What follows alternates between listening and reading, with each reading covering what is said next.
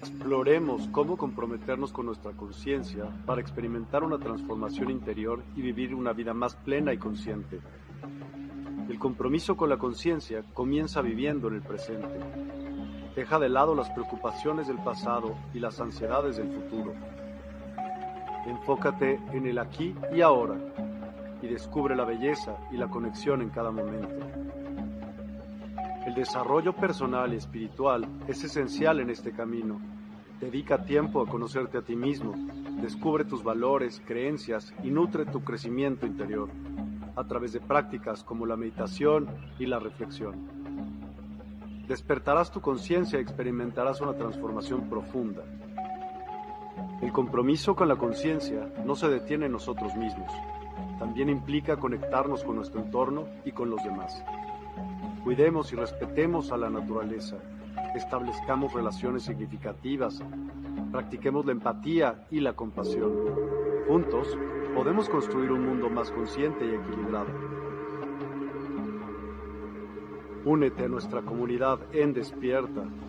Participa en nuestros programas en vivo, donde descubrirás enseñanzas inspiradoras, técnicas de meditación y conversaciones reveladoras. Síguenos en nuestras redes sociales para obtener contenido adicional y ser parte de nuestro movimiento de despertar de la conciencia. El compromiso con la conciencia es un viaje personal, pero juntos podemos construir una comunidad consciente y transformadora. Es hora de despertar tu conciencia y marcar la diferencia en tu vida y en el mundo.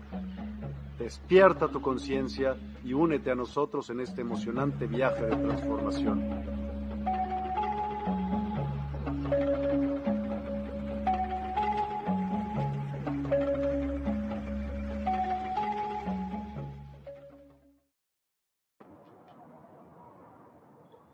hola, buenas, buenas tardes a las personas que se van uniendo.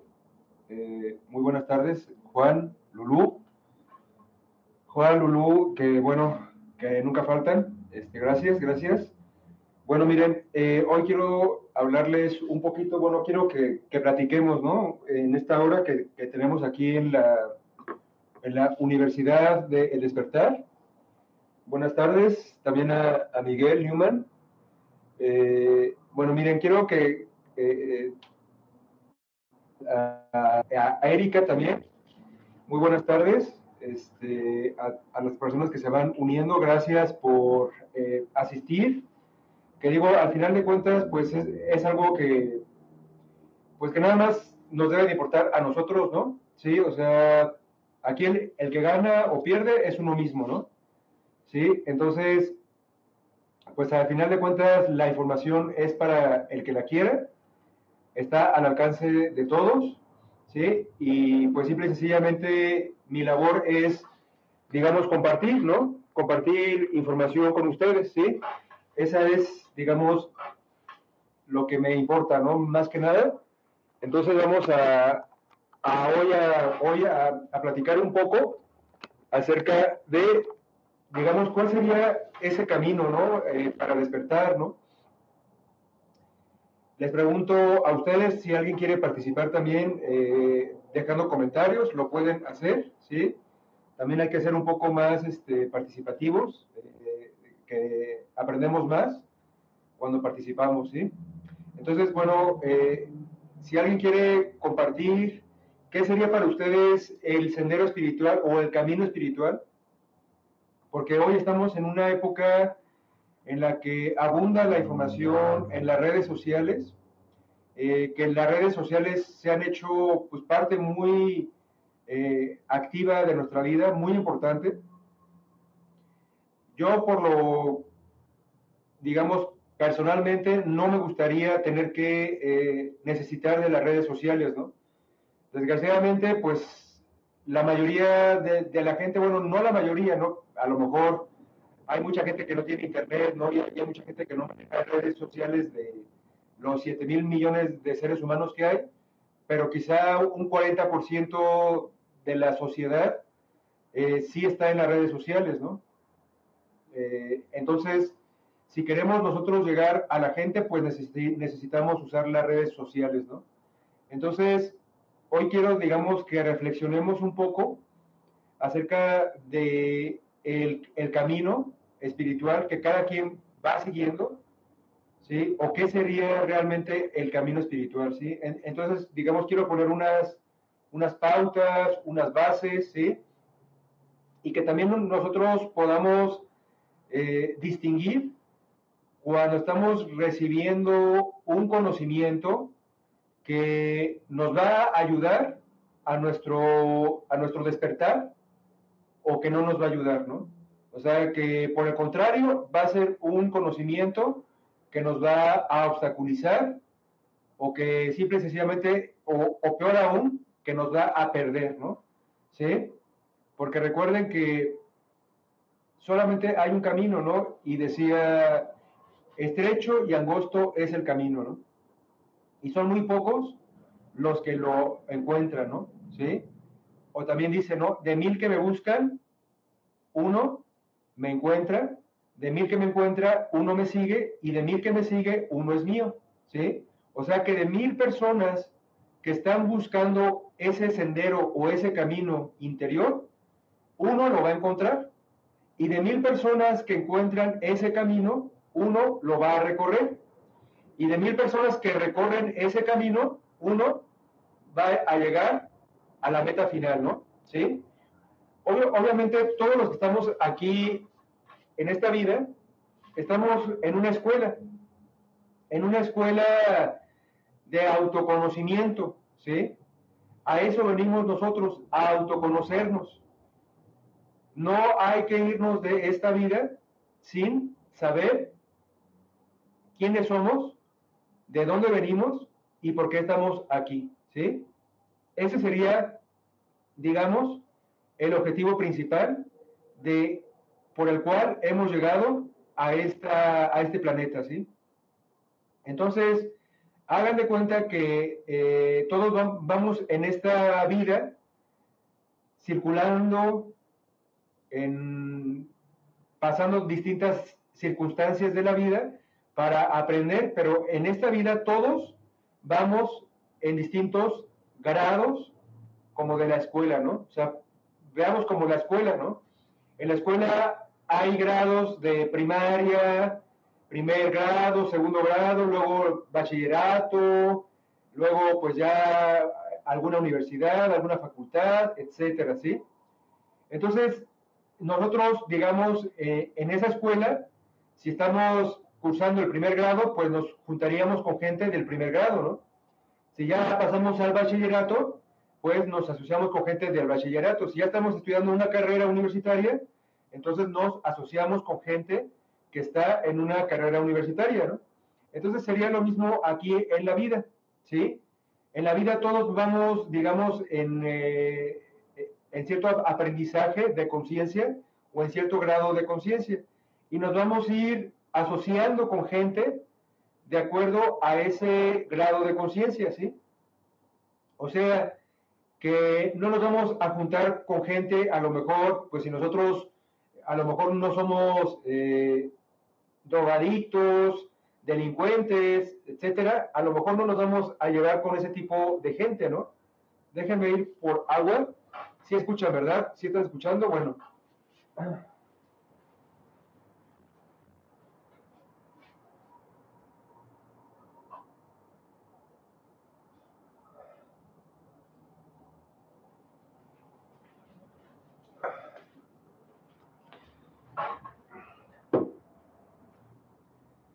Ok, este, bueno, dice, dice Lulu que sí se escucha. Ok, bueno, miren, entonces vamos viendo que qué importante es eh, conocer el grado de conciencia que tenemos, ¿sí?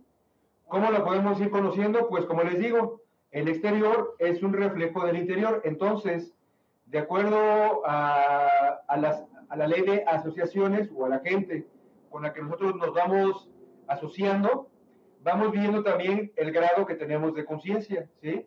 Por eso les comentaba, ¿no? Que pues si nosotros no somos delincuentes, asaltantes, este, drogadictos, etcétera, pues a lo mejor no nos vamos a llevar con esa gente, ¿no? O sea, no van a ser nuestros amigos, que nos vamos a ir a, que, nos vamos a invitar a nuestra casa, etcétera, ¿no? porque no es nuestro nivel, ¿no? Pero igual podría ser, por ejemplo, el caso de, maestros, ¿no? Como, como sería un Jesús de Nazaret, un Buda, etcétera, ¿no? Todos estos grandes maestros, obviamente, pues tenían un grado de conciencia muy elevado, ¿no? Y, y, hoy, hoy en día, en esta época en la que vivimos, digamos, a lo mejor no hay maestros del grado de un Jesús, pero sí hay maestros que están en ese camino, ¿no? Imitando los, los pasos del Cristo íntimo, ¿no? Entonces, nosotros no, no nos asociamos con ellos, ni sabemos quiénes son, ni dónde están, ¿sí? Eso indica que no es nuestro nivel o grado de conciencia, ¿sí? O sea que así podemos ver nosotros o identificar fácilmente qué tipo eh, de personas somos, ¿no? Por las circunstancias que nos suceden y por las personas con las que nos asociamos, ¿sí? Así podemos nosotros ir viendo eh, el grado, digamos, que estamos aquí cursando, ¿no? En, la, en esta escuela de la vida, ¿sí? Ahora, si queremos nosotros, eh, digamos, llegar a un grado superior, pasar a un grado superior, pues necesitaríamos, digamos, como que presentar un examen, ¿sí? Y en ese examen, digamos que nos, que nos vamos a, que nos van a calificar, pues se ve si pasas año o repruebas el año, ¿no? Así sería aquí en la vida, ¿sí? También en la, en la vida se nos van a, a poner distintas circunstancias en las cuales nos van a probar o vamos a ser probados, ¿sí? Y esas eh, esas circunstancias o esas pruebas o esas crisis son también de acuerdo al grado o al nivel de conciencia, ¿sí? O al grado que estamos cursando aquí en la vida, ¿sí? Entonces todo lo que va sucediendo en nuestra vida es para ayudarnos a que pasemos a un grado más elevado de conciencia, ¿sí? O que pasemos a un grado más en la escuela de la, de la vida, ¿sí? Pero he ahí la clave, ¿no? He ahí la cuestión, ¿sí? ¿Cómo podemos identificar cuáles son esas pruebas? ¿Y cómo podemos pasar esas pruebas? ¿Sí? ¿Qué tenemos que hacer o qué no tenemos que hacer? ¿Sí? ¿O cómo tenemos que actuar? ¿O cómo no tenemos que actuar? ¿Cómo tenemos que reaccionar o no reaccionar? Todas esas eh, preguntas nos las tenemos que hacer nosotros, ¿sí? ¿Por qué? Porque de otro modo estaríamos nosotros perdiendo el tiempo miserablemente, ¿sí? Un hombre es lo que es su vida. Y si un hombre no trabaja sobre su propia vida, está perdiendo miserablemente el tiempo, ¿sí? No hay duda que aquí en la, vida pues tenemos que ganarnos el pan de cada día, y que a lo mejor tenemos que tener algún oficio para mantener a, nuestra familia, etcétera, ¿no? Pero eso no es lo único importante en esta vida, eso no es lo único real, ¿sí? Lo más importante en esta vida es autoconocernos y no irnos de aquí sin responder esas preguntas de quién soy, por qué estoy aquí y cuál es el objetivo de mi vida, ¿no? ¿Sí? Y aquí en, estas cuestiones nadie te puede ayudar. O sea, nadie va a responder esas preguntas por ti. ¿Sí? O sea, la gente aquí en la, en la vida te puede acompañar. ¿sí? O sea, tu pareja, por ejemplo, eh, el hombre puede acompañar a su, a su mujer o la mujer puede acompañar a su esposo. ¿sí? En su vida, en su camino pero no lo puede recorrer por ti, nadie, ¿sí? Tu perrito te puede acompañar en la vida, pero no te va, o sea, nadie puede caminar el sendero espiritual por ti, ¿sí? Nadie. Tampoco digamos que lo vas a aprender en los libros. En los libros hay claves, en los libros hay herramientas, etcétera. Pero el camino está aquí, en la vida práctica. ¿sí? Es el diario vivir. Ese es el, verdadero camino. Se encuentra aquí en el diario vivir, ¿sí? Pero hay que, digamos, saber cómo podemos nosotros recorrer ese camino, ¿sí? porque es muy fácil caer en una inercia, digamos, espiritual, ¿no? O pseudo espiritual, ¿sí? Es fácil creer que estamos eh, siguiendo un camino espiritual cuando realmente no estamos haciendo nada, ¿sí? Es muy fácil. Es muy fácil que uno mismo se crea un gurú o se crea muy espiritual, ¿sí? Entonces, por eso quiero que hoy podamos eh, las pautas, ¿sí? Las pautas de lo que sería, en este caso, cómo recorrer el camino, ¿sí? Porque como les digo, el camino espiritual es muy estrecho y muy angosto y es muy difícil que alguien lo encuentre, ¿sí? En cambio, el camino para las tinieblas es muy ancho, ¿sí? Es muy ancho y en ese camino cualquiera, cualquiera cabe, ¿sí? Por eso hay que tener cuidado de no, de no ser tibios, ¿sí? Porque recuerden que a los tibios Dios los vomita, ¿no? Entonces uno puede creer que es muy espiritual, quizá porque se levanta todos los días a las 6 de la mañana a hacer una práctica de, de meditación, lo cual es correcto, ¿no? No estoy diciendo que esté mal, ¿sí? O porque se levanta a las 6 de la mañana a practicar yoga una hora todos los días, ¿sí? Y la persona se siente en paz consigo mismo y, y siente que con eso está recorriendo un camino espiritual, ¿sí? O porque tiene una biblioteca en la cabeza y porque ha leído muchos libros, ¿sí? Y a lo mejor cree que por eso ya está siguiendo un camino espiritual, ¿sí? Les pregunto a ustedes si alguien quiere participar, díganme ustedes, para ustedes, cuál sería un camino espiritual. Pónganme ahí en los comentarios. Si alguien quiere dar su opinión, digo, porque también quiero ir viendo más o menos cómo, cómo van pensando ¿no? las personas que están viendo esta transmisión, ¿no? Que digo, bueno, las que no lo, no lo vean en vivo, pues ya lo verán después y, y ya ahí este, eh, aprenderán algo. Sí, pero si alguien de las personas que está viendo esta transmisión quiere dejar su comentario, ¿qué es para ustedes el camino o el sendero espiritual? ¿Sí? Lo pueden ahí, digamos, dejar en su comentario para ver sus opiniones, para ver qué es, qué, qué es para ustedes, ¿sí?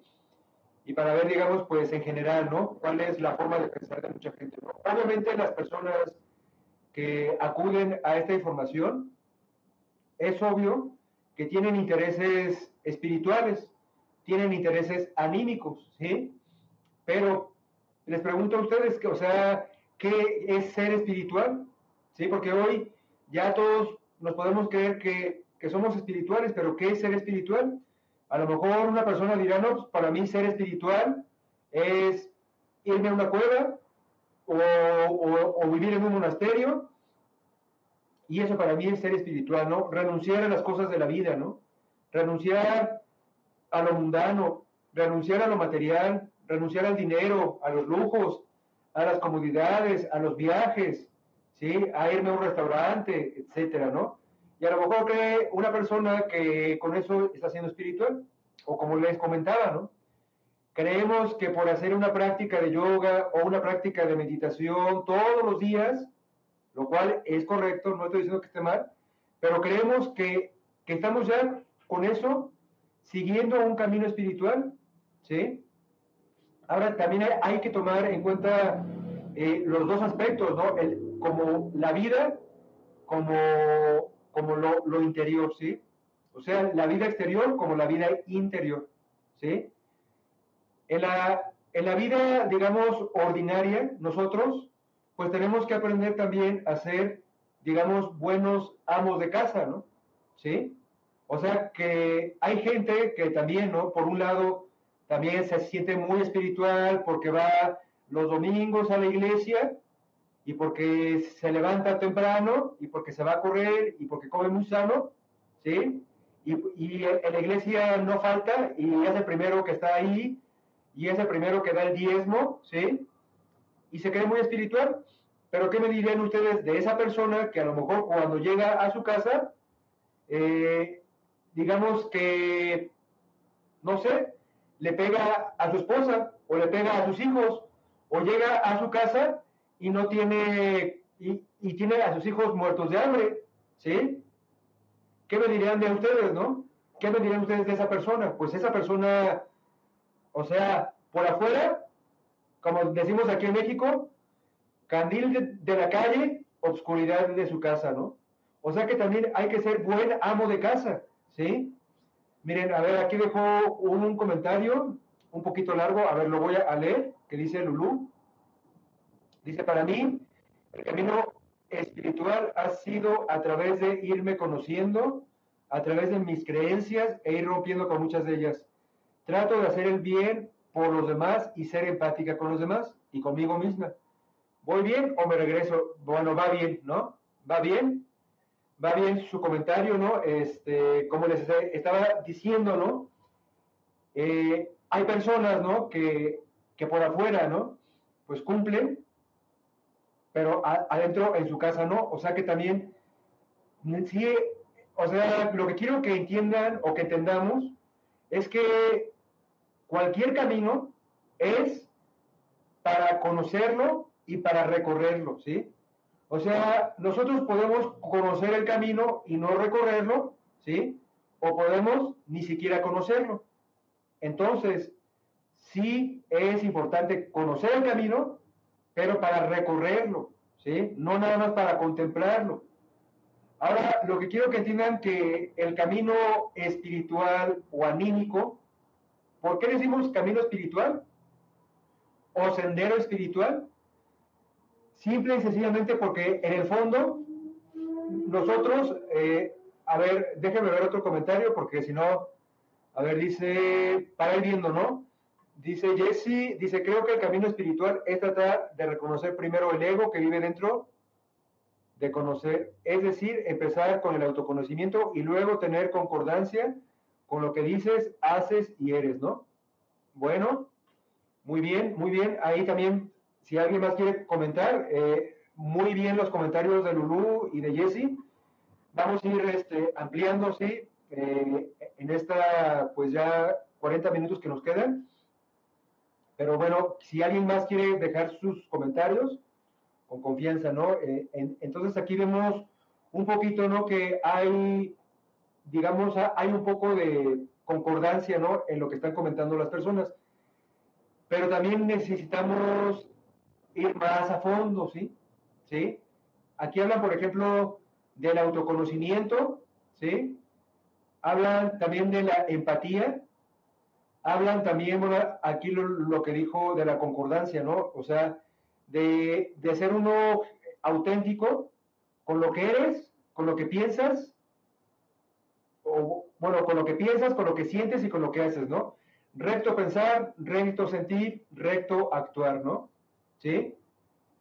Aquí lo más importante es que logremos el autorrespeto, ¿sí?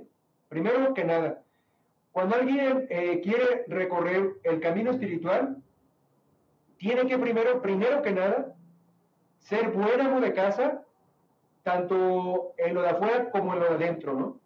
¿Sí? Primero que nada, tienes que ser una persona eh, fiel a ti mismo, ¿sí? No estoy hablando del amor propio, porque el amor propio es, háganme cuenta que el amor propio es como la mamá de los pollitos, que no quiere que, que no quiere que le toquen a sus pollitos, ¿sí? Aquí, por ejemplo, dice Jesse, no, hay que primero conocer el ego. Así es. Reconocer que tenemos el ego. El amor propio no deja que luchemos contra el ego. O sea que el amor propio es un obstáculo para el autoconocimiento o para luchar contra el ego, ¿sí? Porque siempre viene alguien y te insulta, ay, no, a mí no me insultes, este, mira que no, que no, no, no, o sea, no quieres que te critique, no quieres que te ataque, nada, ¿no? Entonces hay que diferenciar entre amor propio y autorrespeto, ¿sí? El autorrespeto es que tú, por ejemplo, por ejemplo, no sé, una mujer se ve en el espejo cuando se está maquillando, pero esto, esto lo hace no tanto, no tanto por vanidad, sino lo hace por verse bien ella, pero no tanto por, por vanidad, ¿no? O sea, hay que diferenciar que muchas lo hacen por vanidad, ¿sí? Y otras lo hacen simplemente porque dan una imagen, una mejor imagen, a lo mejor en el trabajo, ¿sí? Y esto lo hacen únicamente, pues, ¿por qué? Por autorrespeto, ¿sí? Autorrespeto, ¿sí? Eso es lo principal, ¿sí? El autorrespeto. O sea, que por ejemplo, llega una persona y te ofrece alcohol y tú sabes, pues que dices, no, es que yo soy alcohólico y con dos copas le sigo y me emborracho y no quiero, ¿sí? Y tú a la persona le dices, no, gracias, ¿sí? En ese momento quizá con esta persona, que a lo mejor, no sé, a lo mejor estás en algo, en, alguna plática de trabajo o algo así, que te invitaron a una fiesta y que a lo mejor eh, la persona quiere platicar contigo y te invita una copa y tú no la aceptas, y a lo mejor en ese momento, pues, tú puedes ahí quedar como un, como santurrón, ¿sí? Pero tú sabes, tú sabes que a ti una copa te, sigues con dos y te sigues con tres y que no tienes filtro, entonces tú mejor decides no tomar, eh, ¿sí? O sea, eso sería eh, lo que sería autorrespeto, si vamos viendo.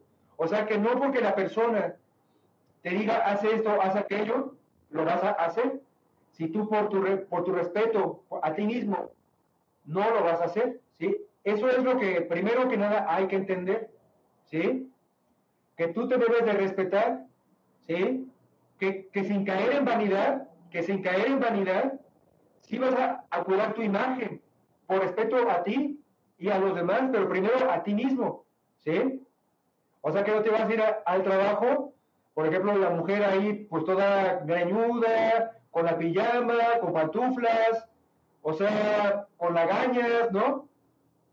O sea, no te vas a ir al trabajo así porque no por vanidad, sino es por respeto a tu propia imagen, sin caer en amor propio y sin llegar a la vanidad.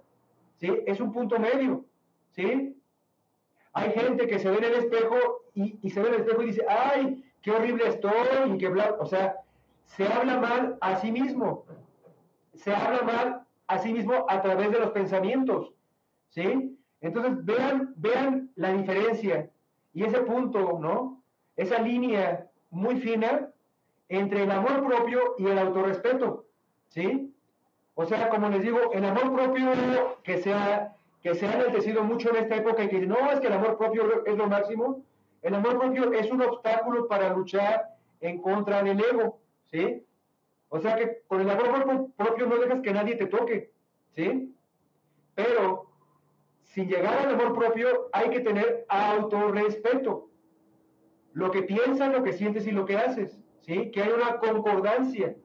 Esto Aristóteles lo mencionaba como la estética el recto pensar, el recto sentir y el recto actuar.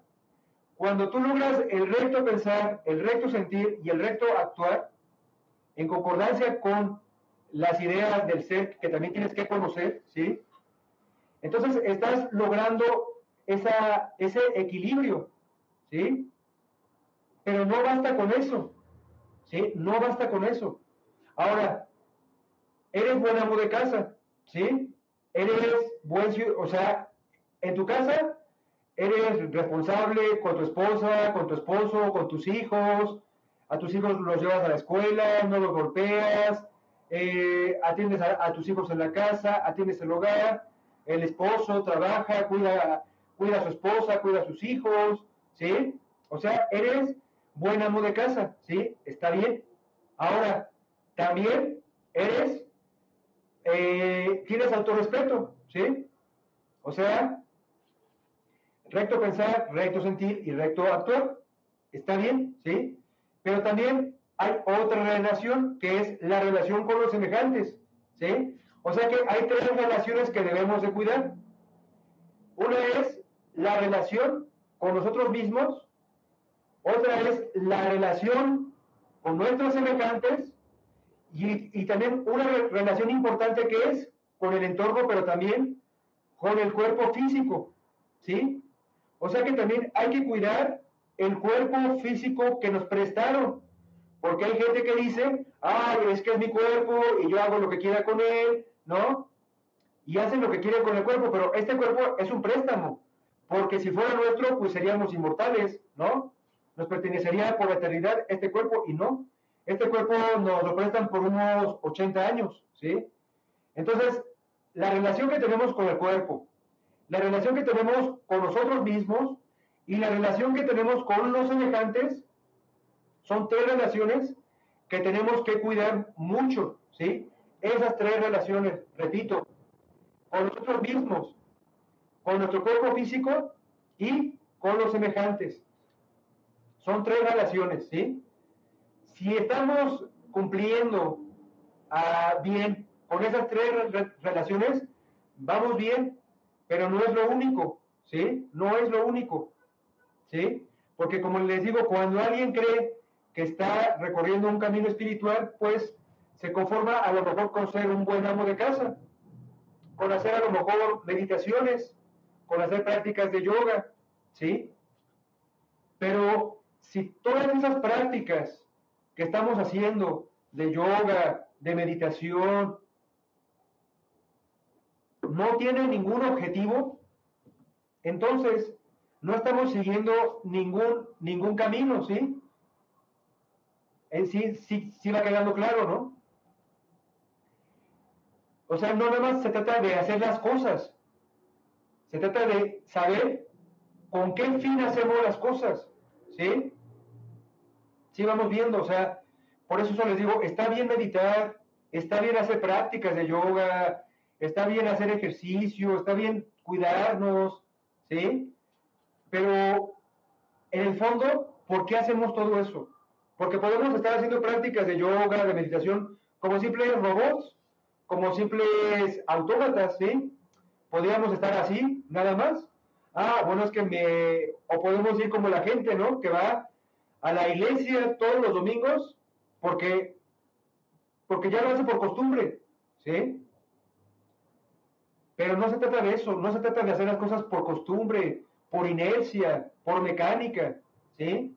O sea, se trata primero de que conozcamos cuál es el camino y luego que lo recorramos, ¿sí?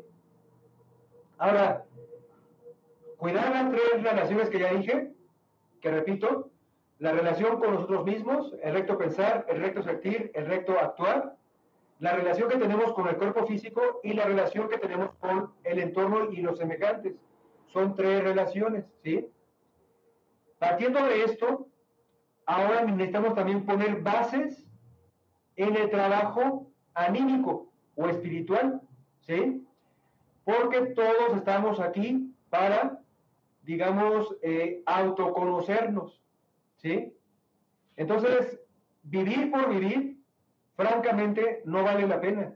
Como les digo, y aunque hiciéramos yoga, meditación todos los días, pero lo estamos haciendo de manera rutinaria ya, ¿sí? Nada más porque ya pues nos gusta, hacemos ejercicio porque nos gusta, etcétera, ¿no? Pero en el fondo no hay un porqué de todo esto, ¿sí? Entonces siempre hay que preguntarnos por qué estamos haciendo las cosas y cuál es el objetivo de hacer todo esto que estamos haciendo, ¿sí? Por ejemplo, hoy vienen ustedes a recibir una información. Esto indica que ustedes tienen anhelos espirituales, porque a lo mejor podrían estar viendo una película o podrían irse a una fiesta, ¿sí? Pero prefieren, prefieren ver algo que nutra su espíritu, ¿sí? Algo que les dé conocimiento, ¿sí? Entonces, también hay que entender que no todas las personas tienen ese tipo de intereses, ¿sí? O sea, no todas las personas tienen ganas de aprender algo que les que los lleve a, subir un escalón más en esa escalera del autoconocimiento, ¿sí? No todas las personas tienen intereses anímicos, ¿sí? Pero de las que tienen intereses anímicos, ¿qué tan sinceros son esos, esos, digamos, anhelos? ¿Qué tan sinceros son? O sea, les pregunto a ustedes, qué tan sinceras son sus, qué tan, qué tan sinceros creen que son sus anhelos espirituales, ¿sí? ¿Son tibios? ¿Son volubles? ¿O son firmes? ¿Sí? Si son firmes, entonces ustedes van a estar duro y dale hasta que logren, ¿no? El autoconocimiento, ¿no? Pero si no, un día, un día reciben la información, otro día no la reciben, otro día sí, otro día no, como veretas, ¿no? Tibios, ¿sí? Entonces, necesitamos encontrar, ¿no? Ese, ese camino y recorrerlo aquí en la vida, ¿sí? Buenas tardes a todas las personas que van llegando, Patricia, Doris, Claudia. Toda, todo lo que vamos nosotros recibiendo, necesitamos ponerlo en práctica.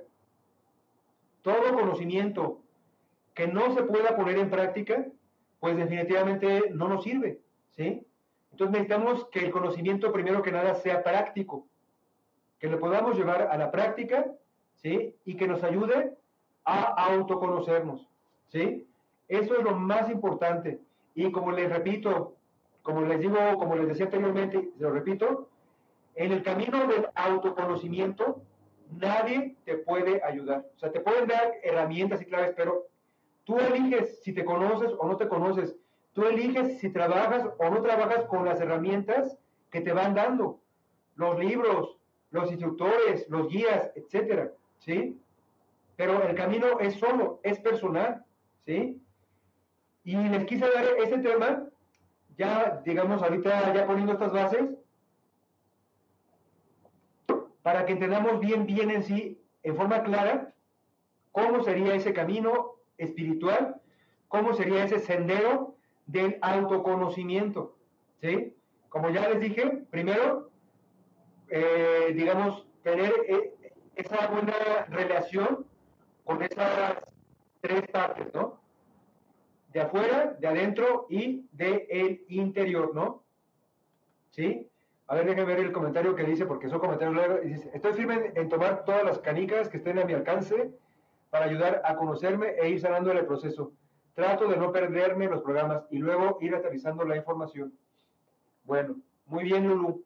Sí, pues Lulú, que bueno, si, si fuera una escuela aquí de calificaciones, ya te pondremos un 10 porque nunca faltas, ¿eh? Entonces, este, pues miren, vamos a hablar un poquito, porque ya se nos está acabando el tiempo, vamos a hablar un poquito del camino que mostró Jesús. Jesús de Nazaret, Yeshua ben Pandirá, ¿no? ¿Sí? Su nombre. Jesús dijo que, o se menciona en la Biblia, digo, y hablo de la Biblia no porque sea mi libro favorito, ¿no? Pero pues a lo mejor no, no están muy familiarizados con el Corán, ¿no? Que también en el Corán se hablan cosas muy similares a la Biblia, ¿no? ¿Sí? Pero en la Biblia se habla de que solamente hay un solo camino y que es muy estrecho y muy angosto y muy difícil de encontrar y que es muy difícil que alguien lo encuentre y más difícil aún que alguien lo recorra, ¿no? Por eso le repito, ¿no? De mil que buscan el camino, uno lo encuentra. De mil que lo encuentran, uno lo recorre. Y de mil que lo recorren, uno llega hasta el final. Entonces, vean que para que uno, para que uno lo logre, ¿cuántos se tuvieron que perder? Pues muchos, ¿no? O sea, muchos se tuvieron que perder, ¿no? ¿Sí? Entonces, eh, a Jesús le preguntan que cuál era el camino. Y él dice, el que quiera venir en pos de mí, dice, niéguese, tome su cruz y sígame. ¿Sí? Y ahí, en esta, en esta enseñanza de Jesús, está la síntesis de el sendero espiritual o del camino anímico. Dice, niégate, toma tu cruz y sígueme, ¿no?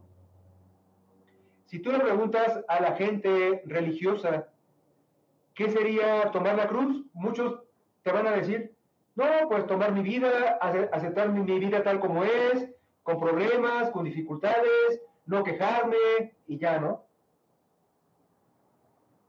Dicen que eso es tomar la cruz, ¿no? Digo, y eso, eso pues, digo, no creo que sea tan difícil, ¿no? ¿Sí? ¿Y qué sería cuando dice el Cristo, niégate a ti mismo? Y dirá la gente, negarse a sí mismo es, pues, renunciar a la vida, ¿no? Renunciar a las cosas materiales, ¿no? ¿Sí? Porque, bueno, pues si yo les pregunto a ustedes, no sé qué me dirían, ¿no? Pero cuando Cristo dice, niégate, dice, repito, ¿no? El que quiera venir en pos de mí, niéguese, tome su cruz y sígame, ¿no? ¿Sí? O sea, está hablando de tres factores, tres factores importantes, ¿sí? Que si nosotros queremos recorrer el sendero espiritual, tenemos que cumplir con esos tres factores, ¿sí? Ya hablé también de las tres relaciones que tenemos que tener con el, con el exterior, con el interior y con, con los semejantes, ¿sí? Pero tomando en cuenta esto, ¿sí? Siendo personas genuinas y logrando el autorrespeto y siendo buenos amos de casa, ¿sí? Y cuidando el cuerpo físico, tenemos también que cumplir con tres factores para la revolución de nuestra conciencia. ¿Sí? Repito, es niégate, toma tu cruz y dice Cristo, sígueme, ¿no? Entonces voy a explicar, voy a explicar cuáles son esos tres, ¿sí? Negarse a sí mismo, como por ahí puso, no, creo que fue Jesse, ¿no? Que dijo, eh, luchar contra el ego, ¿no? O sea, cuando el Cristo dice, niégate a ti mismo, es luchar contra el ego. Ya les di un tema hace como dos semanas que hablé de la personalidad del ego y de la esencia, ¿no? Les recomiendo que lo vuelvan a ver. El ego son siete pecados, ¿no? O siete cabezas de legión. Porque díganme ustedes, ¿sí? Ninguno de nosotros podrá mentir y decir que no tenemos lujuria, orgullo, ira, pereza, gula, envidia y codicia. ¿Sí? O sea, aquí ninguno somos santos y todos tenemos al dragón de siete cabezas, que es lujuria, orgullo, ira, pereza, gula, envidia y codicia. ¿Sí? Esos son los siete pecados capitales. Eso en conjunto es lo que se menciona como el dragón de siete cabezas o el guardián del umbral, es el ego, ¿sí? Entonces todos tenemos ego. Por eso cuando dice Cristo, niégate a ti mismo, es que tienes que luchar en la vida práctica, conviviendo con los semejantes contra el ego. ¿Sí va quedando claro? Y estaríamos cumpliendo con un factor, ¿sí? Pero hay niveles y niveles y niveles. Pero supongamos que vas en la calle y, que a lo mejor vas manejando y que a lo mejor alguien con su coche te insulta. O vas caminando y alguien te avienta el coche y te insulta. Tú en ese momento, ¿qué tienes que hacer? Auto-observarte, ¿sí? Negarte a ti mismo, ¿sí? Porque sabes que si tú reaccionas violentamente, a lo mejor hay un pleito y terminan los dos en la cárcel o uno, mata al otro, ¿no? Entonces tú en ese momento te autoobservas, reflexionas y no insultas. Pero si observas el de adentro, tu pensamiento, ¿sí? ¿Cómo está, digamos, eh, matillándote para que insultes, ¿no? Para que golpees, ¿no? ¿Sí? Pero tú como dice Cristo, te niegas a ti mismo, te niegas a ti mismo, o sea, te autoobservas y te muerdes la lengua para no insultar al de afuera, ¿sí? Pero te autoobservas, te relajas, reflexionas, ¿sí? Te tranquilizas, respiras, o sea, eso es un trabajo, ¿sí? Eso es un trabajo que no cualquiera hace, porque una persona viene, te insulta y reaccionas y si viene una persona y te critica, pues tú también lo criticas. O sea, la mayoría de la gente cree que por hacer yoga, meditación, eh, que, que, por tomar un montón de conferencias y de cursos y diplomados espirituales y de ángeles, ya sé que es espiritual, pero a la hora de los trancazos, a la hora de los hechos, de la vida práctica, ahí se ve quién es quién. Cuando viene una persona y te insulta, ahí se ve qué tan espiritual eres, ¿eh? Ahí se ve qué tan espiritual eres. ¿Sí? Ahora, no se trata de reprimir, no se trata de que la gente te insulta y tú, y tú por dentro implosionas, por afuera no dices nada y por adentro explotas. No se trata de eso, sino se trata de auto-observarte, de reflexionar, ¿sí? De comprender esos defectos, cómo se mueven, cuál es el resorte psicológico que los mueve en la meditación, ¿sí? Entonces, ahí ya sabemos para qué sirve la meditación. La meditación es para estudiar a nuestro ego, para comprenderlo y para después poderle dar muerte, desintegrarlo, ¿sí? Pero esto es un, esto es un, esto es un trabajo, o sea, la gente cree que ser espiritual es nada más bien bonito, me voy a retiros con mis amiguitas, me voy a acampar, todos agarraditos de la mano, nos vamos ahí al bosque, bla, bla, bla, como los pitufos, o sea, por favor, o comer hongos, o que ayahuasca, que no sé, son muy espirituales, hermano. Y a la hora de, luchar contra el ego, nunca lucha contra el ego. Entonces, sí, ven cómo, cómo es la cosa. O sea, cómo nos estamos dejando engañar por tanta, digamos, desinformación que hay, por tantas escuelas pseudo espirituales, pseudoesotéricas, pero ninguna nos dice lucha contra el ego, tienes que luchar así, o sea, no te dicen, ¿sí? Y entonces nosotros nos sentimos bien, nos conformamos con lo que somos. Ah, porque no te gusta que te digan que tienes el ego. A nosotros nos, gusta que nos digan que somos angelitos, que somos seres de luz, que estamos en la quinta dimensión, ¿sí? Pero no nos gusta que nos digan que tenemos lujuria, que tenemos orgullo, que tenemos ira, que tenemos pereza, gula, y que tenemos que luchar contra eso, ¿sí? Por eso el Cristo dice, el que quiera venir después de mí, niéguese, niégate a ti mismo, ¿sí? Ese sería un factor. El otro sería tomar la cruz, ¿sí? La cruz es un símbolo. Bueno, aquí pregunta Néstor, dice, ¿cómo luchamos contra el ego? Mira, te recomiendo que veas, por favor, un video de mi canal, de mi canal que se llama Fiat Lux, ¿sí? Eh, Fiat Lux en, YouTube, que se llama La muerte del ego. Ahí explico, ahí explico la didáctica, ¿sí? Ahora también, no sé si tú estarás en mis grupos de WhatsApp, en los grupos de WhatsApp también doy información más a fondo. Lo que pasa es que aquí una hora es muy difícil, ¿no? Pero es muy buena pregunta, ¿no? O sea, ¿cómo luchar contra el ego, ¿no? La, que, la pregunta que hace, ¿no? Ya expliqué ahorita de manera general cómo luchar contra el ego, ¿no? En la vida práctica, que viene una persona y te insulta y te critica y, y tú te quedas tranquilo, reflexionas, te calmas, ¿sí? No lo insultas y después vas a meditación en tu casa, te vas a meditar y tratas de ver ese evento, ¿sí? en la meditación sin juzgar el evento y vas a ver ahí qué pensamientos te metió el yo de la ira que quería que insultaras, ¿sí?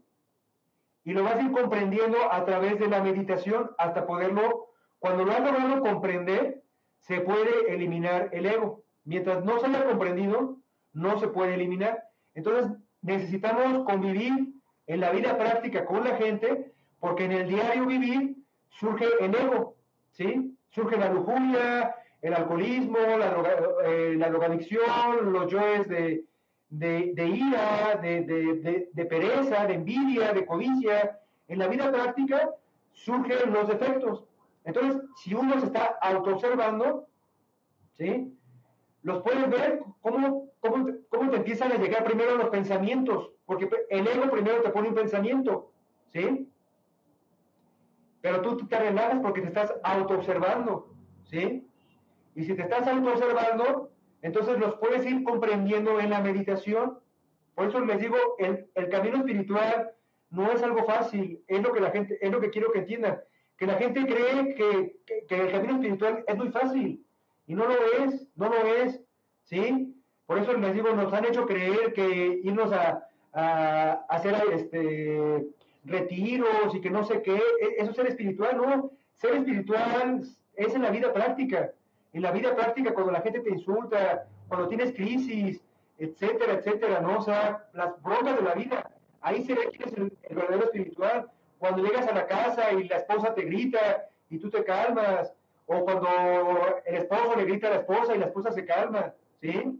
Ahí se ve quién es espiritual, ¿sí? Pero no se trata de reprimir, repito, no se trata de que por dentro implosiones, sino se trata de que te relajes, de que no reacciones por dentro, ¿sí?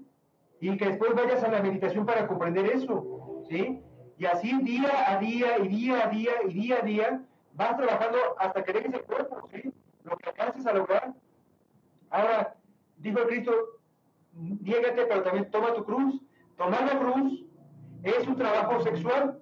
La cruz es sexual, ¿sí? El hombre y la mujer cuando se unen hacen la cruz, ¿sí? O sea que cuando dice que toma la cruz es un trabajo entre el hombre y la mujer, ¿sí? Ahora, si una persona no tiene pareja, también solo hay que cuidar la energía sexual, ¿sí? La energía sexual es lo más sagrado. Y si no te enseñan a cuidar tu energía sexual, no estás siguiendo ningún camino espiritual, ¿sí?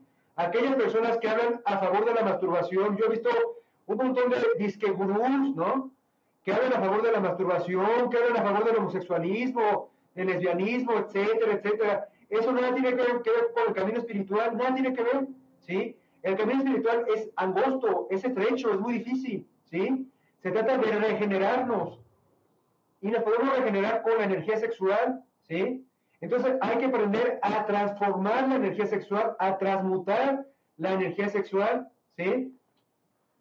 En la siguiente, en la siguiente semana les voy a explicar un, un poquito de cómo se puede transmutar la energía sexual, ¿sí? Un poco, ¿no? Porque le digo, esto es información muy a fondo, muy a fondo, ¿no? Iremos yendo, dando temas que prácticamente por las personas que están viendo estos temas eh, cada semana, pues son las personas que van teniendo más información, ¿no? Pero pues les recomiendo que cada, que cada lunes este, vean los temas, ¿no? Porque cada tema les voy, digamos que yo trato de dar los temas, pero como englobar toda la información, ¿no? O sea, irles dando más información y más información y más información, más a fondo, pero para que ustedes también vayan comprendiendo su propio proceso, ¿no? Entonces, aléjense de todas esas personas que te hablan a favor de la masturbación, a favor del homosexualismo, a favor del lesbianismo. Eso no es espiritual. El verdadero ser espiritual eh, cuida, cuida la sexualidad como lo algo sagrado, ¿sí? Como algo sagrado, ¿sí? Bueno, aquí Néstor dice, qué buenas preguntas hace Néstor, ¿no? Dice, ¿es posible trabajar la sexualidad sagrada si a uno de la pareja no le vibra? O sea, sí se puede, mira, sí se puede, sí se puede. O sea, el chiste es que si las dos personas, aunque uno no quiera, tú, tú, si tú quieres, tú poco a poco vas llevando a la pareja, la vas guiando, ¿sí? La vas guiando poco a poco. O sea, no hay que obligar a la pareja, ¿no? La sexualidad sagrada es llegar, el hombre y la mujer unirse sin llegar al orgasmo. Y no se trata de retener la energía sexual. Les acabo de dar la clave más, digamos, valiosa que les pueden dar en un colegio de iniciados, ¿sí? En latín. Y miembros, membros, virilis, sin feminis, sin ejaculatio seminis, ¿no? Así le daban en latín en la Edad Media a los iniciados, ¿no? Que es unirse en el acto sexual o unirse el hombre y la mujer sin perder el semen, ¿sí? Mientras una persona no se regenere sexualmente, aunque esté cumpliendo todo lo que estoy diciendo, no está siguiendo ningún camino espiritual. Por eso les digo, el camino espiritual es a fondo, ¿sí? Entonces es, negarse es luchar contra el ego. Tomar la cruz es, digamos que el palo, así, así es, este, el palo horizontal, el palo horizontal, perdón, horizontal es el Johnny femenino, ¿sí? Y el palo vertical es el Linga masculino, ¿sí? Miren, por ejemplo, este es el, el escudo de, de, mi, de, mi, canal de YouTube, así lo pueden encontrar, ¿no? El yin, que es el triángulo, el triángulo de arriba, ¿sí? Y el triángulo de abajo, ¿sí? El triángulo de arriba es el fuego, el triángulo del agua de abajo es el agua, ¿sí? Entre la unión del yin y el yang, surge el espíritu de luz, surge la vida, esa es la transmutación sexual.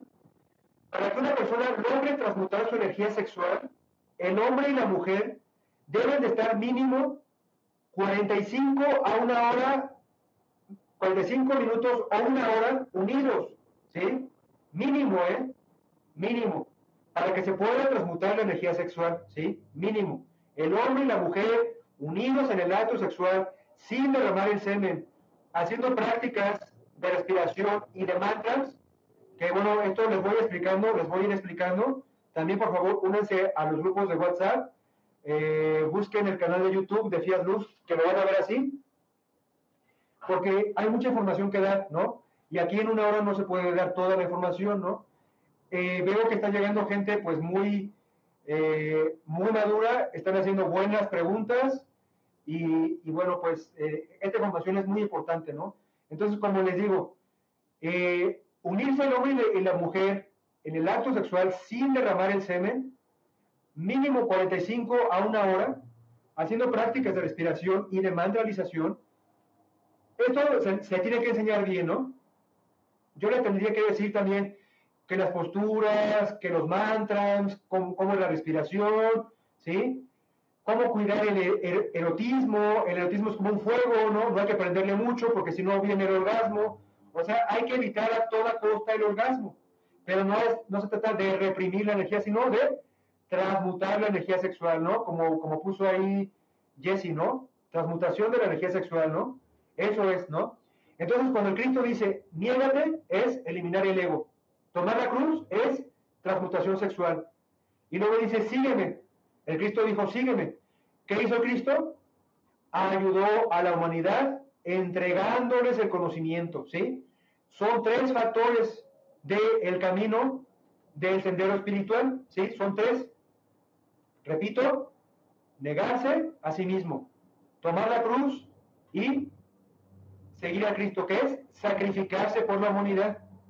Porque nosotros podríamos tener el conocimiento, pero no darlo a otros, ¿sí? Y ahí estaríamos faltando con un factor, ¿sí? Son tres factores para revolucionar nuestra conciencia. La conciencia hay que despertarla, ¿sí? Y luego hay que revolucionarla, ¿sí?